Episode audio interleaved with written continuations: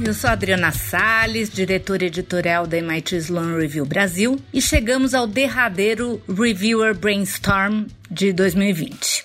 No ano da LGPD, esse reviewer foi uma discussão nada trivial sobre os intermediários de dados e os data exchanges e interessa a todos nós. Afinal, a Lei Geral de Proteção de Dados fez com que tanto pessoas jurídicas como físicas acordassem para o assunto. Silvio Meira e Ricardo Cavallini, como sempre, levam o tema para os caminhos menos óbvios e mais pertinentes. E ainda acham um jeito de me zoar, é claro. Que eu sugeri que os caminhos fossem mais do meio, em vez de só acabarem na beira do precipício, pelo menos em se tratando do Brasil. Mas é sempre uma honra ser chamada de grande filósofa brasileira da administração pelo Silvio. Lógico. Antes de passar a palavra ao Silvio e ao Cava, só digo uma coisa sobre data exchanges. O potencial é imenso, mas a complicação é quase tão imensa quanto. Bom episódio. E feliz ano novo! Silvio Meira. Presente. Ricardo Cavallini. Presente. Então, podemos começar o Reviewer, o podcast Brainstorm da revista MIT Sloan Review Brasil, no seu tocador preferido. Segunda-feira sim, segunda-feira não, com os assuntos mais relevantes do momento para a comunidade de negócios.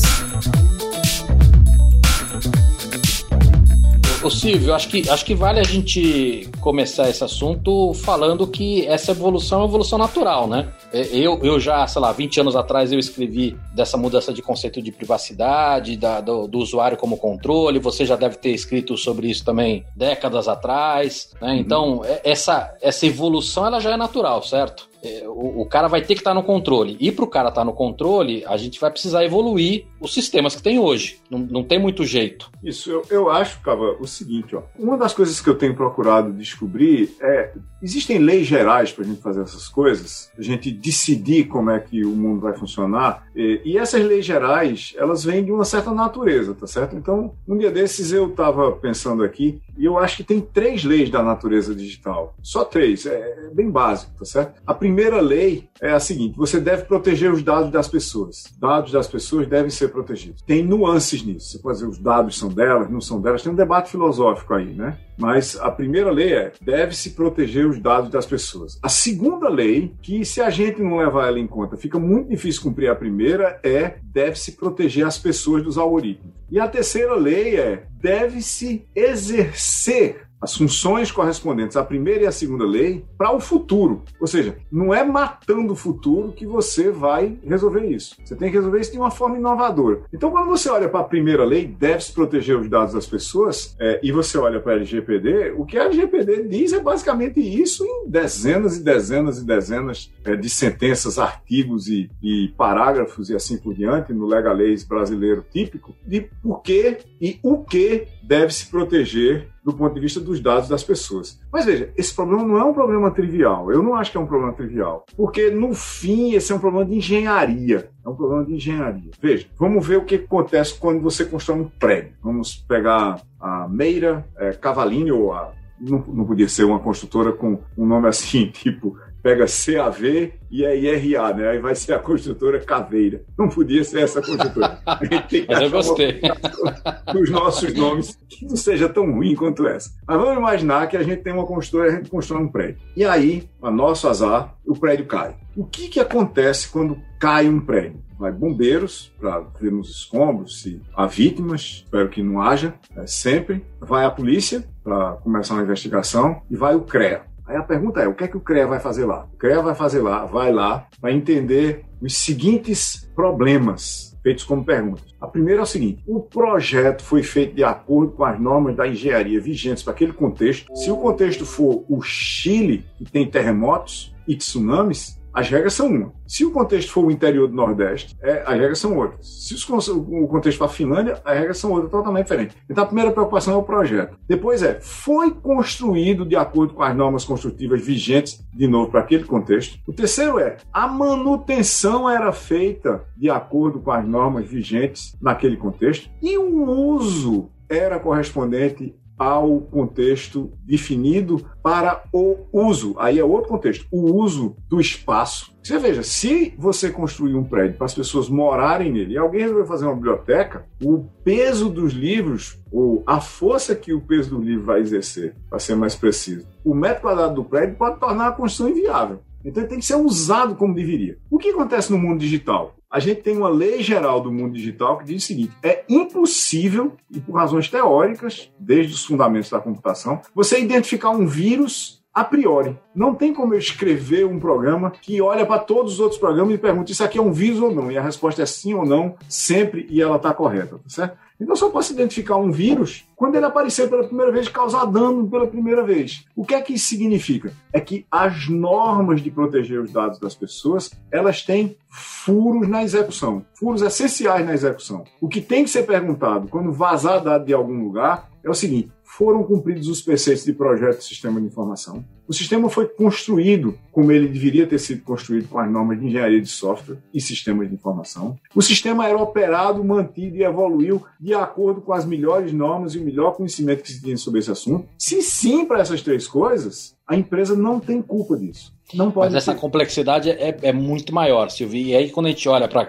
Assim, pra, mesmo que seja um único ponto dessa história, né, de, de olhar para a segurança, a quantidade de empresas que estarão preparadas para lidar com isso, ou que estão preparadas, é muito pequena. E aí faz sentido você ter os exchanges. Sim. Porque uma quantidade muito grande de empresa não vai fazer sentido. Assim como hoje não faz sentido você ter um servidor de e-mail dentro da sua empresa. Né? Claro. Né? Botar na nuvem, isso que o custo que você tem, você não vai ter capacidade de manter seguro, você não vai ter capacidade de manutenção o teu link de internet não é um link que vai ficar 100% eh, ligado. Então, faz sentido a gente trabalhar com as exchanges. Talvez não seja no começo dessa transição interessante para todo mundo, mas para uma boa parte das empresas vai ser uma solução para resolver esse, esse pepino gigante. Mas vai, só que note o seguinte: as exchanges, quando elas existirem, elas estarão sujeitas a exatamente o mesmo problema. De novo, o problema vai ser exatamente o mesmo. O que acontece se alguém invadir uma exchange? Certo? Veja que as exchanges, se são mais fáceis da gente proteger, porque serão poucas, elas não são empresas quaisquer.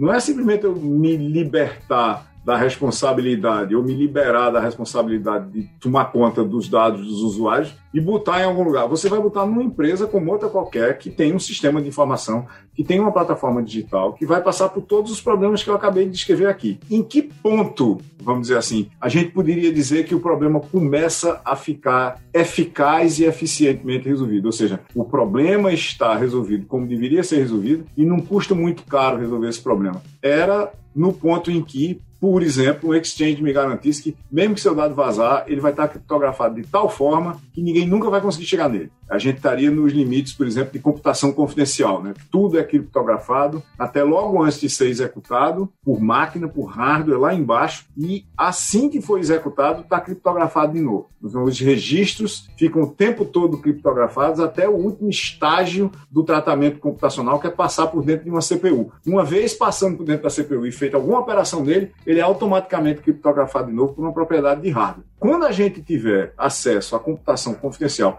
que obviamente é muito mais caro proporcionalmente do que qualquer outra coisa de computação que a gente tem por perto, com exceção provável de computação quântica, aí a gente entrou num domínio que a gente pode dizer o seguinte, ó, deixe seus dados aqui, que mesmo que eles desapareçam, eles não vão ser vazados. A gente não pode garantir que eles não vão desaparecer. Agora, tem questões. Talvez desapareçam. É, mas tem questões de, de jurisprudência aí que a gente só vai saber fazendo, né? Então, hoje na, na lei atual que a gente tem, eu, empresa, não importa se eu estou colocando terceiro nessa história, eu sou responsável. Agora, uhum. com as exchanges, muito provavelmente pode começar a ter uma mudança onde, na verdade, não é a empresa que está terceirizando meus dados, né, colocando esses dados no terceiro. Sim, eu vou eh, trabalhar meus dados com essa exchange, eu, consumidor, e uhum. eu vou liberar os meus dados para aquela empresa. Ou seja, essa empresa, ela não está é, eh, não tá como responsável daquele vazamento. Né? Então, essa é uma boa, podem... essa é uma boa boa, essa é uma boa observação. Por exemplo, eu, e-commerce, eu posso dizer para você, cliente, o seguinte: olha, para você comprar alguma coisa de mim, você tem que registrar seus dados naquela exchange ali.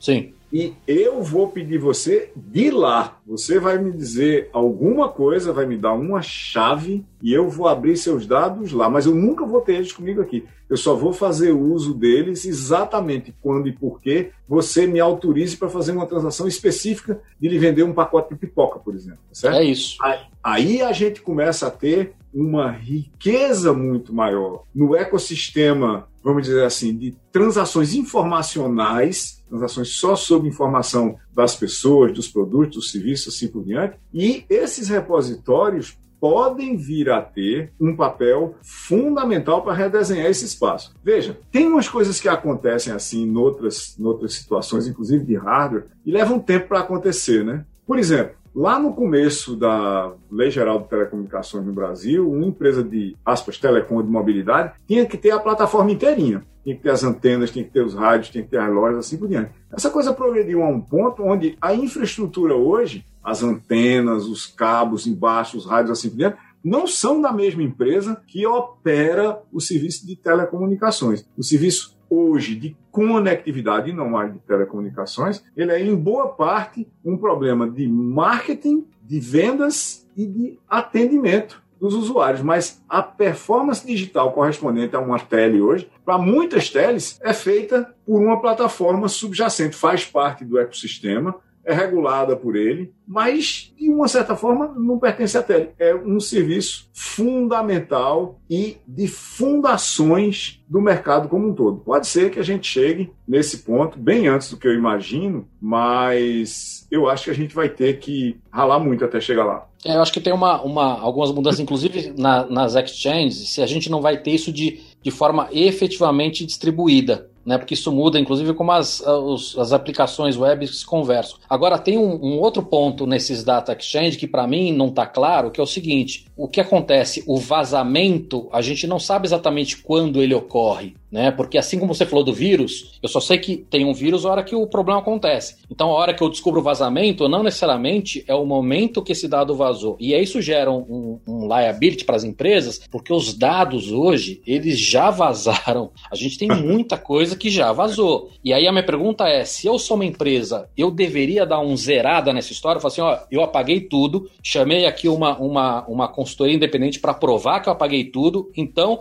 daqui para frente, se vazou vazou é daqui para frente. Se va... Porque esse é um problema que a gente vai ter nessa na hora de julgar esses casos todos. Ah, eu acho que sim, e não vai ser fácil fazer isso, né? Mas é, imagine o problema de uma empresa que precisasse fazer isso, né? Qual é o grau de confiança que ela tem que ter nas exchanges ao redor dela? E, de novo, se eu fosse uma empresa que tivesse que depender de exchanges, eu não dependeria de uma, eu teria mais de uma, eu teria a mesma coisa em duas, por exemplo, ou eu acessaria a mesma coisa em duas, e eu acho que elas provavelmente vão funcionar assim, para primeiro você dizer, ok, eu não vou ter dado nenhum de ninguém aqui porque eu não preciso deles. Veja que tem um salto aí de confiança né, no modelo de negócio de. Eu não diria que é o terceiro, mas esse mediador de dados. Porque nós não estamos falando, eu acho que o nome não é nem apropriado, talvez. Não é um exchange onde estão tá os dados de todo mundo e eles são trocados lá. Nós estamos falando de repositórios seguros para informação correspondente ao usuário. Né? A gente pode usar o nome exchange para simplificar, mas na realidade não é bem isso. Vamos pensar que cada pessoa tivesse uma máquina virtual de sua identidade rodando nesse espaço protegido e o acesso a essa máquina virtual de identidade e transações é oferecido pela pessoa para alguém com quem ela quer fazer uma transação. Vamos imaginar que, que, seja essa situação, tá certo? O nível de replicabilidade, de segurança, de eficiência disso, para a gente conseguir fazer as mesmas transações que a gente faz hoje, por exemplo, de imagina isso com a internet das coisas, né? Eu vou precisar abrir minha geladeira. Aí a minha geladeira tem uma chave digital que está na internet das coisas. Eu vou chegar lá para minha geladeira e vou dizer, eu sou eu. Ela vai dizer, nada disso. O seu leite está fechado aqui dentro e você não vai conseguir ter acesso a esse negócio. Porque eu não consigo achar a sua identidade para bater contra a sua, por exemplo, sua impressão digital. Né? Vai continuar havendo caches, por exemplo? Vai. Se há caches, se há transações, se há presenças, há rastros. Se há rastros, eu consigo identificar pessoas sem precisar da identidade específica delas. A gente tem N experimentos que foram feitos é, na rede hoje, onde você, usando fragmentos de identidade que uh, cada um considerado per se, ou mesmo rastros razoavelmente longos, cada um considerados per se, não identificam ninguém, mas quando você faz as correlações, você identifica com uma probabilidade muito alta alguém. E a é, gente tem que certeza, é, né? É, por isso que eu, eu, gosto de dizer que é um mito a história de dado anonimizado, porque a hora que você cruza com outras bases e, e tudo mais, a chance de você identificar um monte de informação é muito grande. Exato. Agora, Silvia, as, as, empresas já podiam começar a fazer o básico, né? Se um básico não. Eu, eu tive um dado meu vazado, eu fui alertado por um desses serviços que, que ficam rodando na rede, descobrindo se seu dado vazou. E eu, eu tive informação essa semana de um dado meu vazado. Era de um aplicativo de entrega que pertence a um, uma grande empresa de varejo aqui no Brasil. Uh, eu falei, pô, vou lá mudar minha senha, a primeira coisa que eu vou fazer. E o aplicativo não, não me deixou mudar a senha. Ele não hum. tem essa função no aplicativo. Né? é, é eu descobri que lá no Reclame Aqui tem um monte de gente reclamando que não consegue mudar a senha. Aí você precisa ligar no 0800 para ver disso. Então tem, assim, a gente está no, no básico, já tem muita coisa que mesmo sem ter as as respostas, que a gente não tem aqui, muitas das respostas, tem muita coisa básica que já poderia estar sendo resolvida, né? Ah, esse, esse é o problema, esse é o problema mais de fundo, né? Eu escrevi recentemente um, um texto no meu blog chamado Chegou a hora das estratégias de informação. E isso que você passou aí é um problema básico de estratégia de informação no negócio, né? Veja, o ciclo de vida de informação no negócio começa quando o negócio adquire informação sobre a gente de alguma forma. O ciclo de vida de informação sobre as pessoas, né? Tem múltiplos ciclos de vida de informação no negócio, porque a gente tem informação sobre os produtos, sobre finanças, sobre o espaço físico do próprio negócio, assim por diante. Mas olhando para as pessoas como clientes, ali quando você gera informação sobre aquela pessoa, com ou sem autorização dela, hoje ainda, né? Ainda tem isso. Quando alguém lhe entrega informação sobre aquela pessoa, ou quando a, pessoa, a própria pessoa entrega informação a seu pedido, faz um cadastro, por exemplo, para começar a fazer transações, aí começa um longo e complexo ciclo de vida de informação que vai de aquisição até terminação da informação no negócio, passando por relacionamento dessa, dessa informação dentro do negócio, por análise, por síntese, por apresentação, por visualização que dependem de algumas coisas básicas que estão lá embaixo, no fundamento. Preservação e consistência são duas delas, absolutamente fundamentais do ponto de vista das regras do negócio para a informação da gente que ele tem. Se ele não preservar a informação e se ela não for consistente, ela não serve de absolutamente nada. É bom deixar isso absolutamente claro. As outras duas regras que são fundamentais para o negócio também, mas têm impacto do lado de fora, do ponto de vista do aspecto jurídico e regulatório, são obviamente privacidade. O negócio não pode mostrar aquela informação é, para ninguém que não foi autorizado para ver, tá certo? E segurança, que é onde estão os vazamentos e assim por diante. Então, quando a gente olha para esse negócio do ciclo de vida de informação como um todo, ainda é muito primário o tratamento, cara. Porque se você for para uma organização de grande porte e perguntar, a gente tem uma gestão estratégica do ciclo de vida de informação no negócio, aí todo mundo vai dizer sim, às vezes ótimo. Quais são os arquivos que eu posso deletar? Aí vão dizer também nenhum. Então, no, se não pode deletar nada, como é que você tem uma gestão de ciclo de vida de informação do negócio? Porque é claro que tem um monte de informação que você capturou que não está sendo mais usada